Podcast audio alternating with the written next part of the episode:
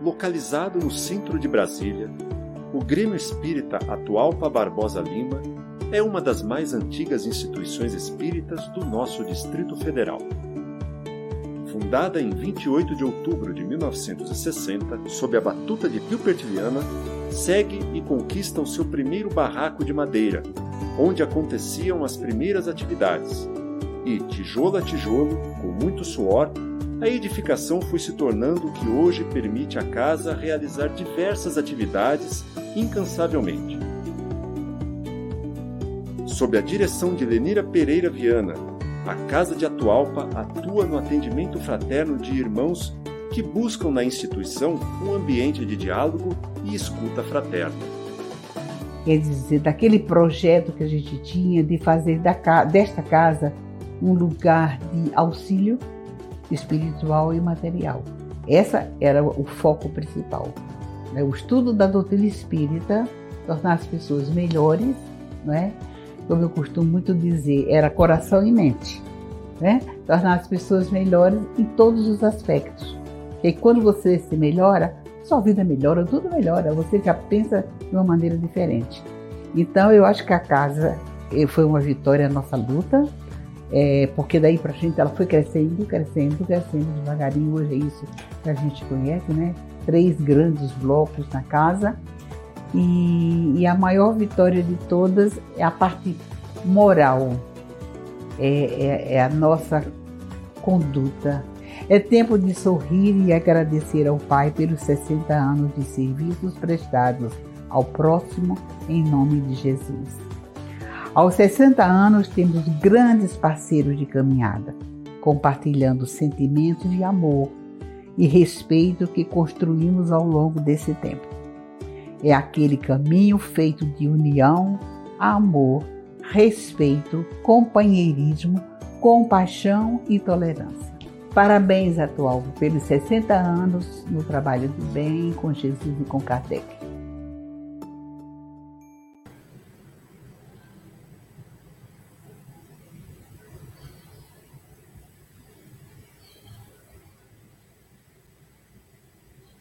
Bom dia, sejam bem-vindos ao Grêmio Espírita Atual para Barbosa Lima, em mais uma transmissão de domingo de suas lives com o Evangelho, com a transmissão de palestras públicas. E vamos iniciar a nossa manhã com uma preparação de ambiente. No mês de abril, nós estamos com uma preparação diferente, é voltada para o livro espírita, homenagem ao livro espírita. Nós tivemos no dia 18 a comemoração do lançamento do livro dos Espíritos eh, de 1857 por Allan Kardec que é o marco inicial do espiritismo no mundo. E ao longo do mês nós estamos homenageando Chico Xavier e toda a sua produção é, psicográfica. Então vamos ouvir agora uma homenagem preparada pela nossa irmã Margarida e Maria Cristina. o livro espírita. O livro espírita nos aconselha e orienta reforma íntima, nos estimula a alegria, muito bom ânimo no dia a dia. Sua leitura é essencial, fortalece o espírito imortal, nos aconselha a termos fé, tolerância e resignação. Livro espírita, fonte de luz, cuja leitura relembra Jesus para cada assunto, elucidação, é deslumbrante a revelação. O livro dos Espíritos, o livro dos Médiuns informam filosofia, ciência e religião. O Evangelho é o Cristo em ação, mostrando aos homens o que faz um cristão. O céu e o inferno nos ensina a justiça divina e na Gênese a explicação dos milagres e a origem da evolução. Além desses, temos muitos outros que aí estão, elucidando a terceira revelação. Homenagem ao mês do livro espírita, Erlen Lima. Muito bem.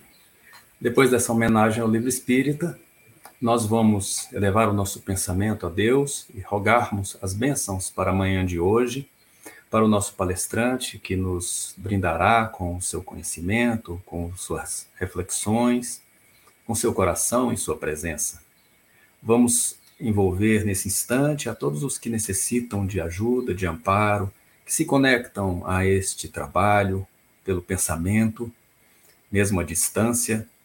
Vamos lembrar que na nossa casa, agora, nesse mesmo horário, de forma presencial, está ocorrendo os trabalhos com crianças de evangelização infantil.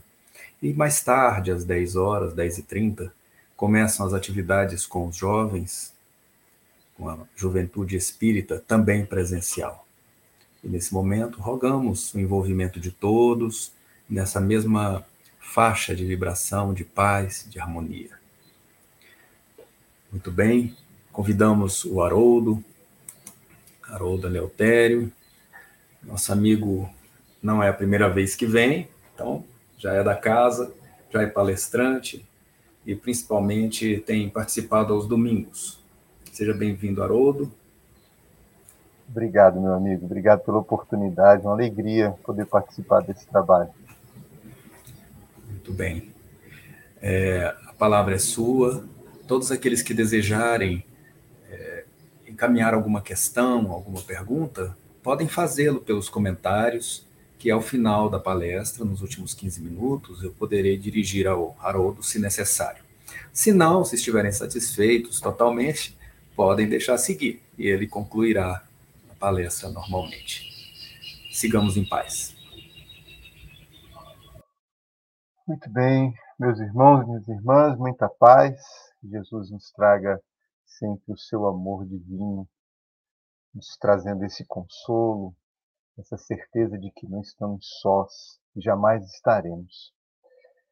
Nós temos hoje a tarefa de comentar um texto importante, trazido até nós pela mediunidade de Paulo Pereira Franco, de autoria da nossa querida irmã Joana de Ângeles, e um tema de relevância para a nossa existência como um todo, como espíritos encarnados, e por que não dizer como extensão para esse caminho ascensional que nós todos planejamos intimamente fazer na direção do Pai no processo de educação e evolução. O título do nosso trabalho hoje, nós já ouvimos aqui, Caminhos para a Saúde, do livro Plenitude, de autoria da nossa irmã. E a nossa querida amiga nos apresenta uma sequência para que possamos trilhar esse caminho, não falando somente da saúde física. A proposta da nossa irmã é apresentar um caminho de saúde plena, aquele que envolve tanto o nosso modo de agir no mundo, beneficiando a nossa estrutura física, como também a nossa saúde espiritual, aquela que perdurará, caminhará conosco adiante porque somos imortais.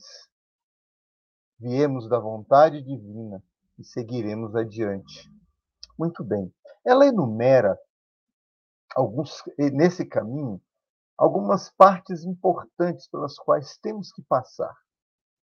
Ela começa falando das escolhas que devemos fazer, que fazemos e que podemos fazer entre amor, entre erros, entre sofrimentos e dores.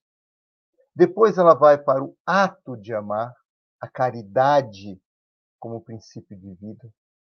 Depois ela passa pela crença, pela fé, pelo acreditar. Logo depois ela vai ao querer, desejar, aos princípios da vontade. Passa pela palavra, pelo ato de falar, pelo modo de expor-se. Também fala da questão da conduta, da ação, da nossa atitude, da nossa ação no mundo. Fala sobre viver em retidão, uma relação direta com a conduta. Fala do nosso esforço em implementar esses elementos que ela destaca anteriormente.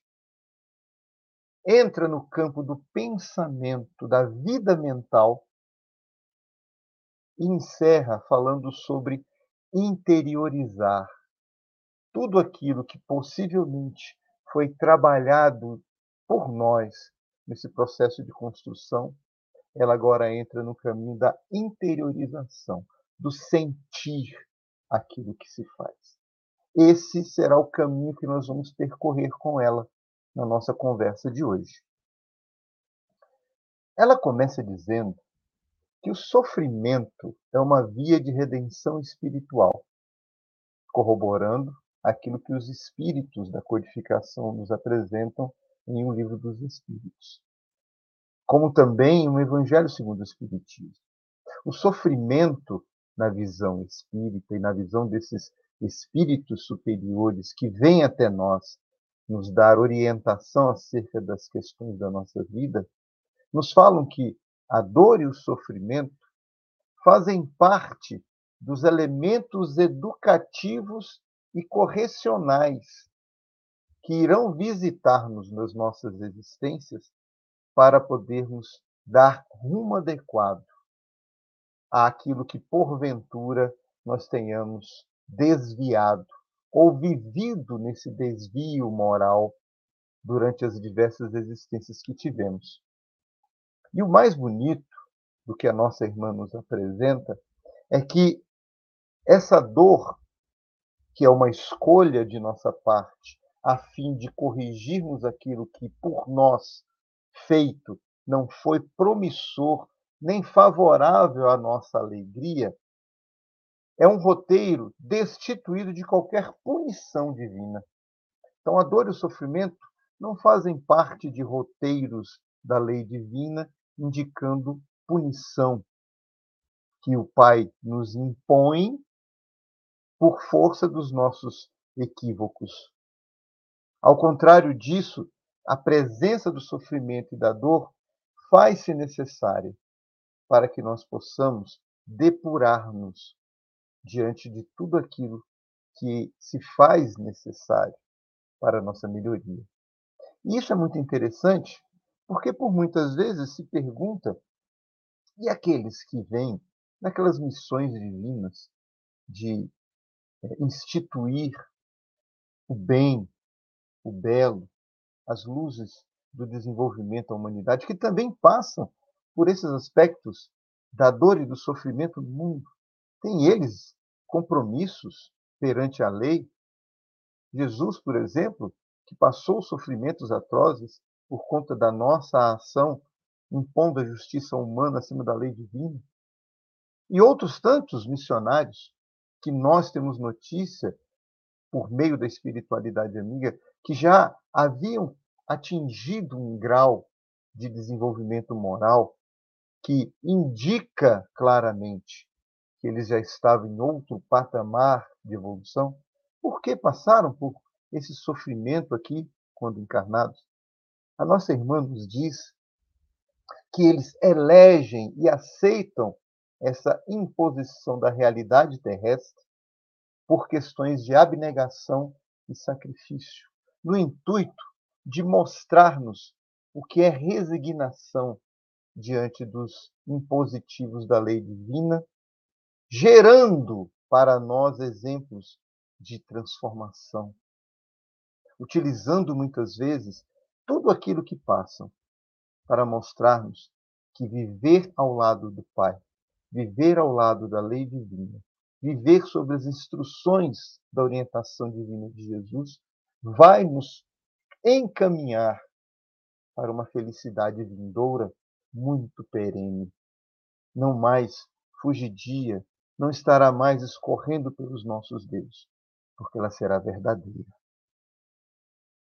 E aí, tudo isso gera em nós um processo de busca de uma saúde realmente verdadeira, uma saúde integral, aonde a paz, a alegria resultam de uma lucidez mental, resultam de uma clareza de entendimento.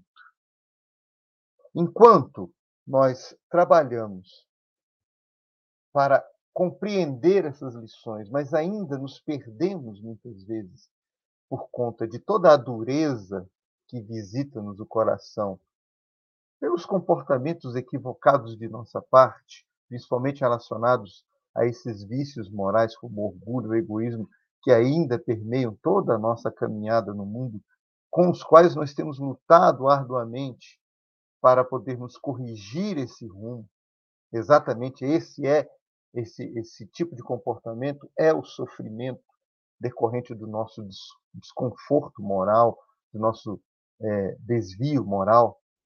A nossa irmã nos diz que a dor e o sofrimento servem como advertências, chamando-nos a voltar à linha da harmonia, fazendo-nos com que, observando o quanto aquilo nos gera incômodos, o quanto é melhor retornar ao caminho do Cristo.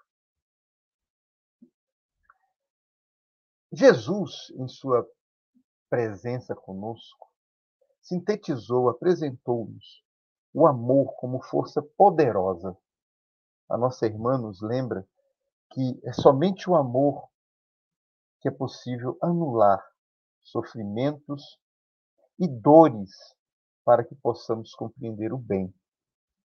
Kardec, por sua vez, também nos apresenta esse princípio, falando-nos da caridade, na pergunta que faz aos espíritos da codificação, e eles apresentam-nos esse processo divinal como caminho trilhado por Jesus, ensinado por ele, para que possamos vivenciar as belezas espirituais.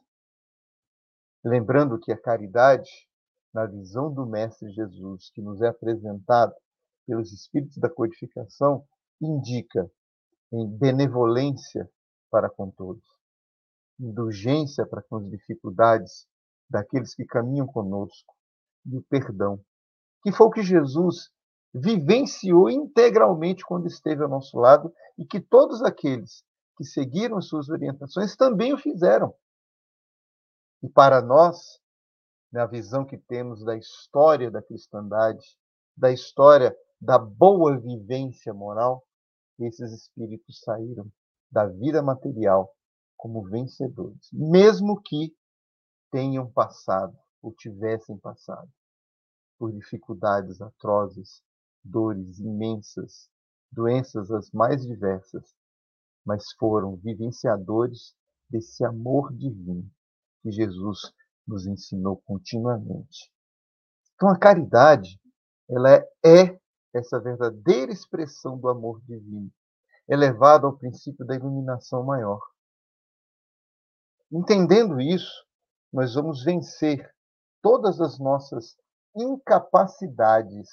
São barreiras que nós passaremos com fortaleza, com abnegação e, acima de tudo, com certezas. Nós não teremos dúvidas de ir adiante utilizando esse princípio da benevolência, da indulgência e do perdão das ofensas àqueles que caminham conosco na existência, no caminho da vida, seja em quais momentos eles se fizerem presentes. A nossa irmã fala da crença, em crer, em ter a fé ao nosso lado. Crer, segundo a nossa irmã, é direcionar o pensamento, é dar a ele direção no caminho positivo, edificante, permitindo-nos criar propósitos saudáveis porque é essa crença que nos encaminha a ir adiante. É ela que nos mantém vivos nessa certeza de que precisamos continuar e não parar. Jesus, em sua caminhada no mundo ao nosso lado, sempre dizia àqueles que o buscavam, tentando regular a sua saúde física ou espiritual, diante de todas as intempéries que tinha eles, tinham eles vivido. O que, que nós vamos ver? Jesus sempre dizendo: O que queres que te faça? A tua fé te curou. Vá, não peques mais. Tivemos ontem a oportunidade de fazer a leitura de um texto lindíssimo da nossa irmã Amália Rodrigues, também com a, a psicografia de Edivaldo Pereira Franco, falando de Madalena. E Jesus, ao ter a visita dela na casa de Simão, muitos o chamam de o leproso ou o publicano, e lá no Evangelho de João, isso é narrado para nós, e também parte do Evangelho de Lucas, nós vamos observar que essa mulher que vivia atormentada por espíritos malfazejos e que tinha uma conduta por ela mesma reconhecida como dissoluta. Ela se renova ao encontrar Jesus porque o seu coração pedia paz. E ela só encontrou essa paz ao ouvir o Mestre e caminhar com ele na direção da redenção pelo trabalho no bem. Muitos daqueles homens que ali viviam em sua casa negaram-se a reconhecer isso. Ela não. Ela olhou a bondade de Jesus nas ações, nas palavras e em todo o amor que ele ofertava a quem o ouvia com sinceridade. E ela entra na casa de Simão, banha-lhe os pés com lágrimas, unge sua cabeça com óleo, e Jesus diz a ela, diante de todos aqueles que duvidavam dele conhecê-la e saber quem ela era, e diz: Minha filha, a tua fé te curou. Como ele disse ao cego de Jericó, como ele disse a todos os que o buscaram.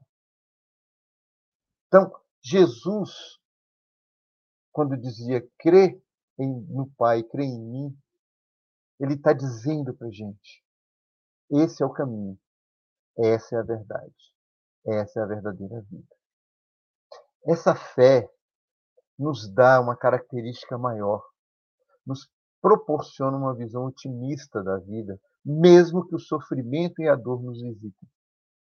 Nós não encararemos esses dois é, auxiliares correcionais da nossa conduta como uma ação malsã da lei divina sobre nós. Ao contrário disso, serão amigos que caminharão conosco até nós conseguirmos corrigir as eiras da nossa plantação.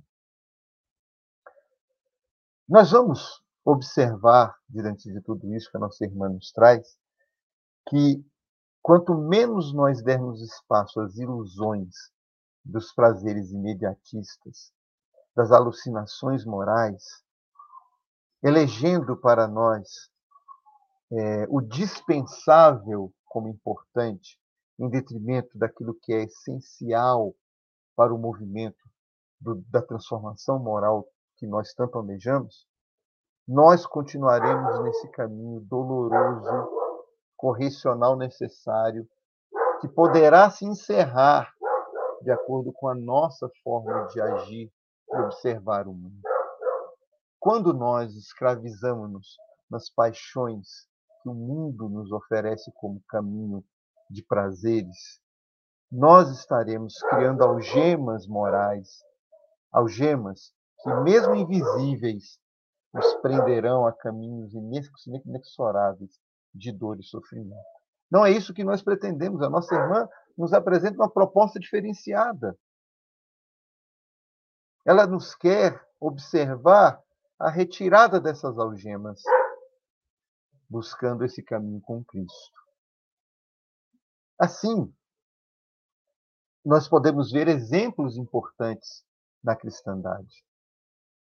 Por exemplo, Paulo de Tarso, como ela destaca, que de dores, sofrimentos, adoecimentos, apedrejamentos, ele lutou pela certeza de que divulgar a vivência divina pelo próprio exemplo e pela palavra edificante, ele poderia sentir dentro de si mesmo que ele estaria cumprindo uma tarefa assumida perante o alto, aquele Cristo que ele havia encontrado, que transformou-o na certeza de que a lei, aquela lei que ele tanto defendeu, mas que distorceu pelas conveniências do mundo, agora precisavam se fazer belas e claras, como foi apresentado a Moisés, como foi apresentado a todo o povo hebreu, a que perdurou para o povo judeu que está em nós, porque a lei divina está em nós e permanece conosco. A nossa irmã passa agora pela questão das boas palavras, na utilização da palavra, do falar. E ela diz que a fala sempre representará aquilo que faz parte do que somos. E é muito interessante isso, porque nós temos acompanhado em muitas situações a questão da fala, a questão do modo de falar, sendo treinado muitas vezes para que a pessoa possa ser persuasiva naquilo que vem apresentar. E a nossa irmã coloca um outro aspecto da fala. Ela coloca aquilo que brota do ser. O falar de modo engrandecedor, aquela fala que representa um encaminhamento para aquilo que é promissor, que enaltece o bem, que enaltece o belo, como falamos no início, será sempre um caminho edificador do bem. E é verdade. Mas nós precisamos trazer de nós o que há de melhor, estimular esse bem verdadeiro dentro de nós, permitindo-nos, acima de tudo, vivenciar aquilo que falamos. As palavras boas criam caminhos de luz.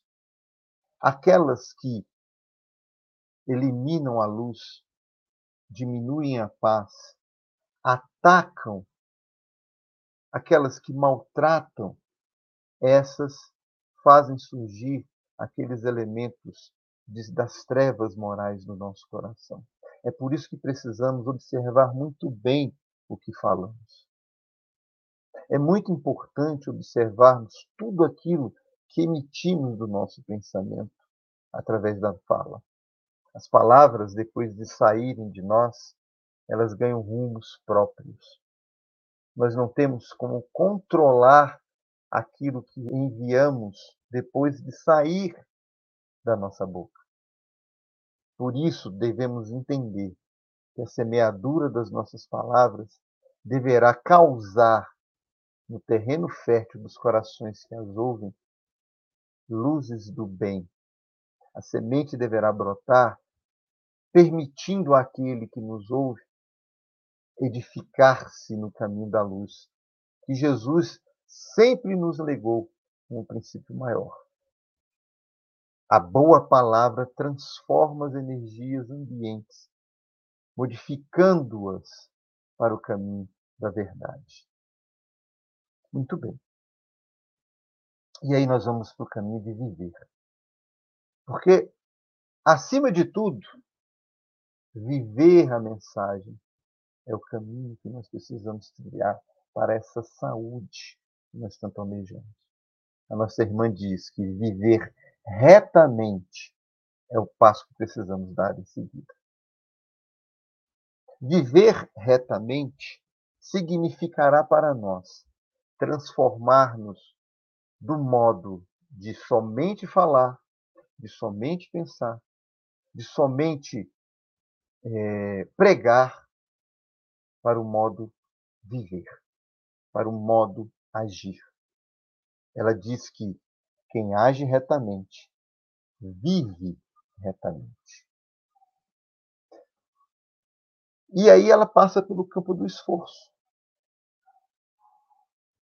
Para tudo isso, necessário se faz um esforço, às vezes, imenso de nossa parte, em especial para domarmos aqueles monstros interiores criados por nós mesmos, alimentados por nós mesmos, durante encarnações e encarnações, que dentro de nós precisam perder força e desaparecerem.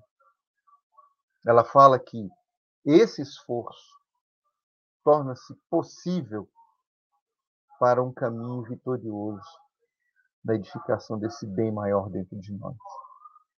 Quanto maior o esforço em domar esses elementos perniciosos, meus irmãos e minhas irmãs, maior será para nós e em nós a qualidade do nosso caráter.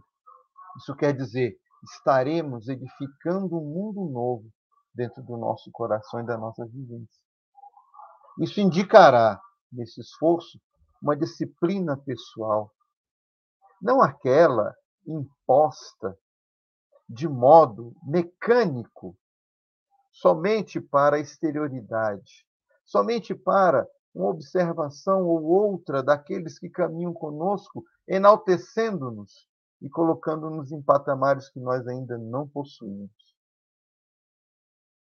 Nós precisamos daquele esforço real que brota de nós nesse caminho verdadeiro para essa busca incessante dessa luz divina que nós tanto queremos. Para isso, passamos para a questão do pensamento e da vida mental. Porque de tudo isso agora nós começaremos a consolidar todos esses elementos no nosso modo de agir que depende diretamente do nosso modo de pensar. O pensamento surge pela ação mental. E André Luiz nos apresenta a atitude mental e a mente como uma exteriorização mais profunda dos elementos constituintes do espírito. Então, somos nós. O nosso pensamento e a nossa vida mental são nossas. É aquilo que está em nós. É aquilo que verdadeiramente somos. E se nós já reconhecemos que é necessária uma mudança no modo de interagir conosco mesmo e sentir essas belezas espirituais que vão permear cada passo de nossa existência a partir do momento da nossa plena consciência, ou pelo menos do início dessa consciência, é necessário alimentar uma vida mental saudável. E a vida mental saudável, ela não é feita de palavras, ela é feita de vivências. Ela é feita de sentimentos verdadeiros. Ela é feita da ação, aquilo que é implementado por nós em cada passo de nossa vida. É viver a mensagem, viver o sentimento, viver a atitude mental superior. Tudo isso vai gerar em nós, como corpo físico, benefícios imensos. Mas, principalmente, fará com que esse sentimento e esse pensamento sejam vivenciados por nós em espírito. Uma vez perguntaram por que o Chico, nosso querido Chico Xavier, com 92 anos de vida, desencarna adoentado, com tantos problemas de saúde, ele que tanto alimentou essa vivência moral elevada, por que tantas doenças o visitaram? E a pessoa a quem foi perguntado comentou o seguinte: o nosso irmão viveu as agruras da vida com alegria. A dor corporal nele muitas vezes lhe causava incômodo, mas jamais revolta. Ali vivenciou ele muitas vezes no silêncio da sua própria existência tudo o que era necessário para dar para si mesmo e para nós que o acompanhamos a vivência reta na crença verdadeira, na certeza absoluta de que Jesus jamais abandona quem caminha com ele. e principalmente daqueles que fogem ao seu aprisco.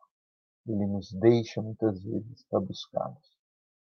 O Chico viveu 92 anos de saúde espiritual, que mesmo diante da doença física, ele transferiu essa beleza espiritual para que seu corpo pudesse ir até o limite do cumprimento do seu compromisso assumido perante a espiritualidade. Então, a doença física, para ele, como exemplo para nós, não passava das ingerências naturais de uma existência física, mas não o limitaram no trabalho do bem, do amor, da caridade, do entendimento, da crer, da crença, do querer o bem, da palavra edificante, da conduta contínua na verdade, de viver em retidão, desse esforço contínuo em ser o melhor possível perante aquilo que Jesus espera de nós.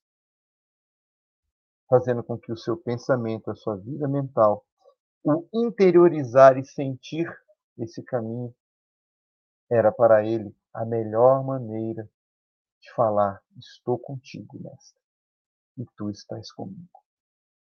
Allan Kardec nos é colocado como um trabalho maravilhoso em obras póstumas. Um texto muito interessante fala o caminho da vida.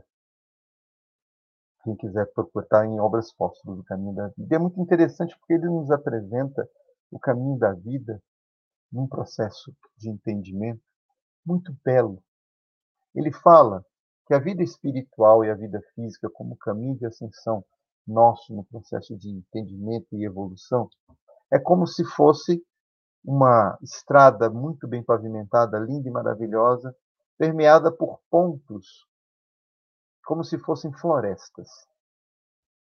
E essas florestas representariam a vida física, a vida material.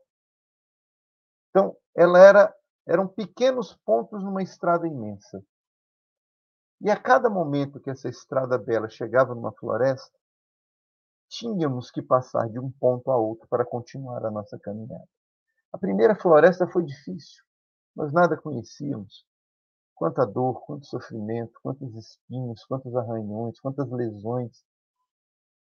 Mas, inevitavelmente, nós chegaríamos no outro ponto dessa floresta e encontraríamos novamente aquele caminho bem pavimentado. Nós precisaríamos continuar caminhando para chegar na próxima floresta. E nesse caminho nós íamos nos curando. Então, na estrada pavimentada e bela, nós íamos nos curando, aprendendo aqui, movimentando ali, até chegar na próxima floresta, que também se apresentava densa, difícil, escura. No entanto, com a experiência da primeira floresta, a segunda, apesar de todas as dificuldades, nos proporcionava a possibilidade de aplicar o conhecimento adquirido com o sofrimento anterior para diminuirmos os arranhões, as lesões, os machucados, os atrasos e o descaminho dentro dessa floresta. Chegamos ao final dela também machucados, arranhados, mas em menor intensidade, porque aprendemos a aplicar o conhecimento anterior atingimos a floresta novamente. Atingimos o caminho novamente. E na terceira floresta, na quarta, na quinta, encontramos amigos que, ao, ao buscarmos a entrada na floresta, nos diziam assim: Olha, cuidado com o caminho. Siga em tal ou tal lugar. Com certeza o seu caminho será menos sofrido. E assim, começamos a passar as florestas com menos dificuldade, com mais entendimento, saindo delas melhores do que havíamos entrado, ou pelo menos mais cientes, desenvolvendo a nossa capacidade de conhecer, de vivenciar, de entender, de esperar, de aplicar e seguir adiante. Ao chegar ao termo da passagem, num cume, no topo de uma montanha, encontrando lá um ancião que nos esperava, perguntamos a ele por que tanta dificuldade, por que não um caminho retilíneo? E o ancião se volta para nós e diz assim: Mas, meu filho, por que isentá-lo do aprendizado? Se é por isso que chegaste aqui com tanta sabedoria, foi o aprendizado que lhe proporcionou tudo o que você é hoje. Por que isentar a quem ficou atrás do seu aprendizado pessoal? Agora, é tarefa daqueles que chegam auxiliar a quem ainda está no caminho. Volta lá. Sirva como aquele que lhe orientou no início de uma das florestas. Sugira o bom caminho, o caminho reto, o caminho correto. Lembre-se, ao passar pelo caminho, você melhorou-o. E os outros que virão pós você também poderão melhorá-lo e receber os benefícios da sua caminhada anterior. Vai. Assim o Pai espera do seu trabalho o bem aos outros. Então, meus irmãos, minhas irmãs, eu agradeço imensamente a oportunidade. Eram esses os comentários que nós havíamos reservado das lições que a nossa irmã Joana de Ângeles nos lega nesse trabalho maravilhoso e nesses comentários que nós vimos nos lembrando acerca desse tema. Antes, eu gostaria de lembrar de um material maravilhoso do livro é, Missionários da Luz, no capítulo 2, em que o instrutor Alexandre comenta com André Luiz acerca de diversos aspectos da utilização das unidades força, das energias que são criadas por nós, enquanto espíritos encarnados, para transformarmos e transmitirmos, tanto ao corpo físico quanto ao corpo perispiritual, desenvolvimento, melhoria e busca dessa saúde integral.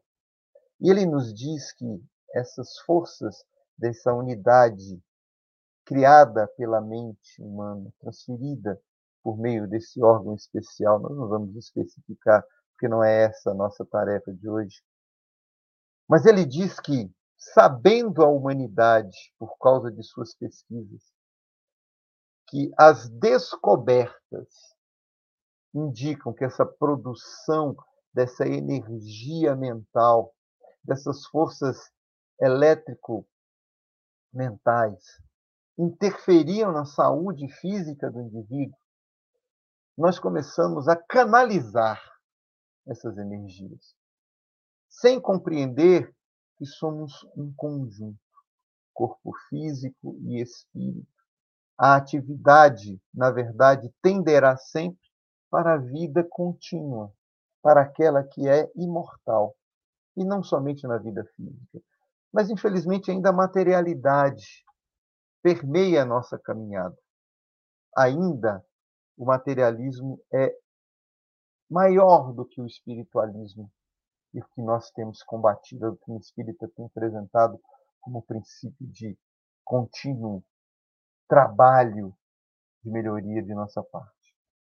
E o nosso irmão comenta que por conta disso transferimos para utilizar todo esse potencial gerado para as atividades que possam canalizar essa energia e dispersá-la muitas vezes. As atividades físicas, o exercício, o exercício mental e tantas outras coisas foram criadas por nós para essa dispersão. E o nosso irmão diz que tudo isso é muito importante para a saúde física. Realmente reconhece o benefício que canalizar essa energia para as atividades do mundo são benéficas para o nosso corpo. Mas é um modo incompleto de viver. Necessário se faz aliar todos esses elementos ao exercício do bem, ao exercício da espiritualidade em nós mesmos, ao exercício da união entre o trabalho físico e o trabalho espiritual. E lembrando que tudo, quando nos referimos ao trabalho, à ação, ao viver, representa o caminho de saúde que a nossa irmã Joana nos coloca como importantíssimo para a saúde integral. E como André Luiz nos apresenta na obra Missionário da Luz e tantas outras, como importante para a nossa melhoria espiritual. O trabalho, o bem, o amor, a verdade, a transformação e tudo mais nos levará para essa verdade que nós tanto almejamos. Jesus também nos dá a receita dessa saúde. No capítulo 5 do Evangelho de Mateus, quando ele aborda todos os itens de desenvolvimento moral que nos proporcionará essa ascensão no reino divino, que é quando ele utiliza o sermão do monte para orientar todos os que o ouvem, ele fala de que nada valerá para nós numa oferenda ao Pai, seja ela material, seja ela de ordem mental, se nós ainda não conseguimos nos reconciliar. Jesus fala nos reconciliar com o próximo, com o irmão que caminha conosco, e nós ampliamos essa compreensão de nossa parte quando nós nos reconciliamos com as verdades morais que nos foram legadas pelo amor de Deus em nós. Ele diz que nenhuma oferta é valiosa para Deus que não seja aquela em que nós deixamos a oferenda ao lado e partimos em busca da reconciliação. E a reconciliação, meus irmãos e minhas irmãs, derivam do trabalho, fazem parte da essência do trabalho, e o trabalho no bem, a luz do bem, a redenção pelo bem, a redenção pelo amor fraternal, pela caridade que deve permear cada passo da nossa existência. E aí sim, nós poderemos pegar essa oferta que pretendíamos fazer e dar, ofertar, dizer ao Pai: Pai, aqui está o teu filho, a tua filha. Entrego a ti o que tenho de melhor, o meu coração. Então, meus irmãos, minhas irmãs, agradeço. André, meu irmão, muito obrigado. Obrigado à Casa de Atualpa pela oportunidade e estamos à disposição dos nossos irmãos e nossas irmãs para algum comentário que possa ter surgido. Um abraço a todos e a todas. Haroldo, está me ouvindo bem? Está. Sim, estou ouvindo. Então, é, não tem questões apresentadas, mas eu gostaria é, que comentasse um pouco sobre ah, os ultimatos em questão de saúde, as doenças que chegam muito radicais, doenças é, que levam a situação terminal, ou mesmo o, as doenças que vêm muito intensas, de forma a debilitar a pessoa, a inutilizá-la, impedi-la que ela possa fazer trabalhos, é, outros, né, que possam até ajudar. Quer dizer, é uma, um verdadeiro ultimato na vida. A pessoa se depara com um momento bastante crítico. Nós tivemos isso muito na pandemia, né?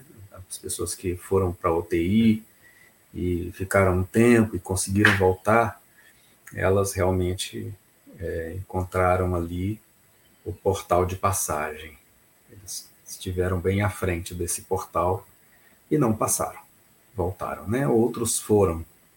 Então, o que podemos dizer para estes sobre a questão também da doença, da saúde, do enfrentamento? O que o Espiritismo nos ajuda? O que podemos destacar, André, acerca disso? Inclusive, você falou uma coisa importantíssima. Quantos não viveram essa realidade nesse período agora de, de pandemia? Foi uma questão ah, de dois anos de uma intensa vivência com a dor e com o sofrimento. Em família, a minha família, por exemplo, nós vivemos essa realidade e foi realmente muito intensa. Inclusive, vivemos em parte disso com o meu genitor, o meu pai, que retornou à pátria espiritual, inclusive. O que podemos dizer que a doutrina espírita pode nos oferecer de orientação acerca disso é que aqueles que se esforçaram ou se esforçam, aqueles que não retornaram à pátria espiritual, permanecem na vida, e também temos isso em nossa família, e que abraçaram essa experiência como um processo importante nessa ação educativa espiritual, olham a vida de modo diferente.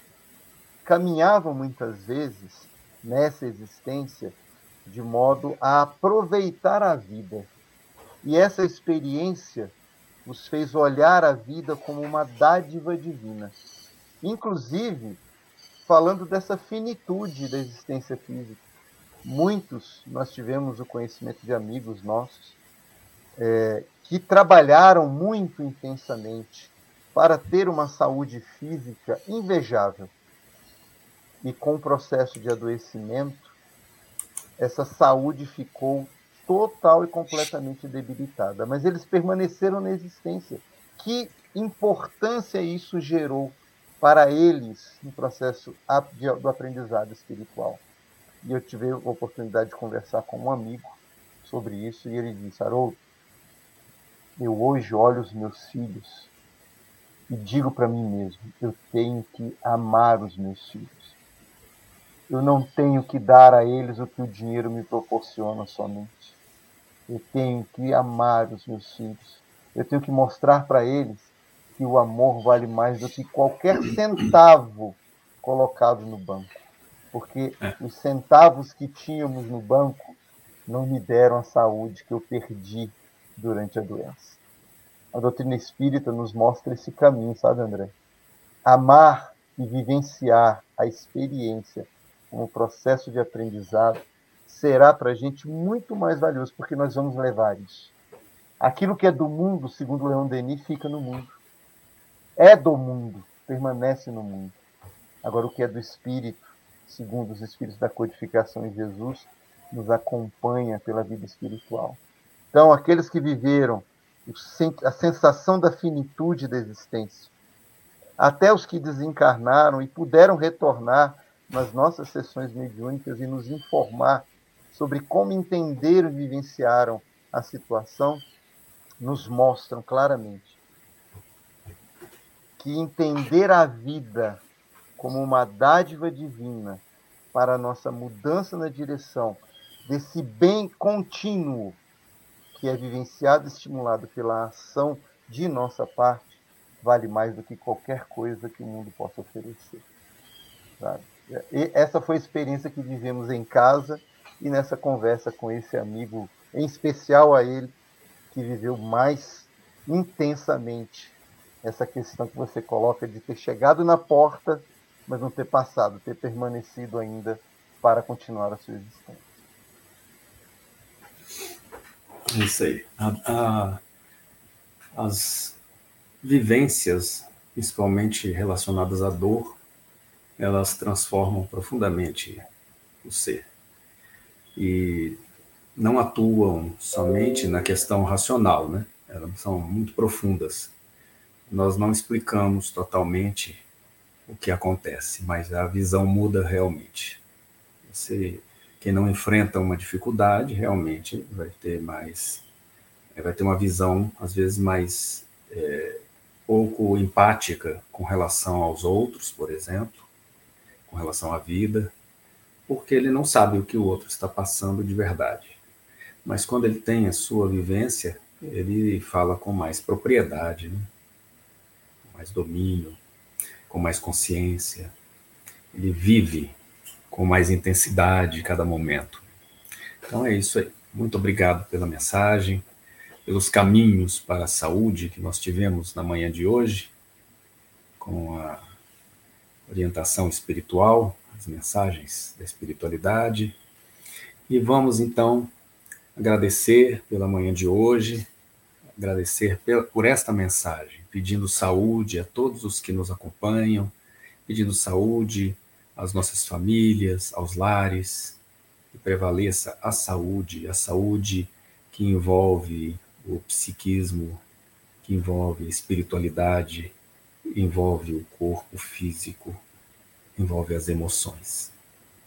Que a paz de Jesus acompanhe a todos. Vamos agradecer o Haroldo e passar para, as nossas, para o nosso encerramento com alguns avisos. Obrigado, Haroldo. Até a próxima. Nós encerramos, então, passando o aviso de que o DIGE está de volta, Departamento de Infância e Juventude, as atividades com crianças e com jovens. a infância começa às nove da manhã, a juventude às dez e trinta. Basta se dirigir ao Grêmio Espírita Atual, para Barbosa Lima, é presencial, na L2 Sul, Brasília, Distrito Federal.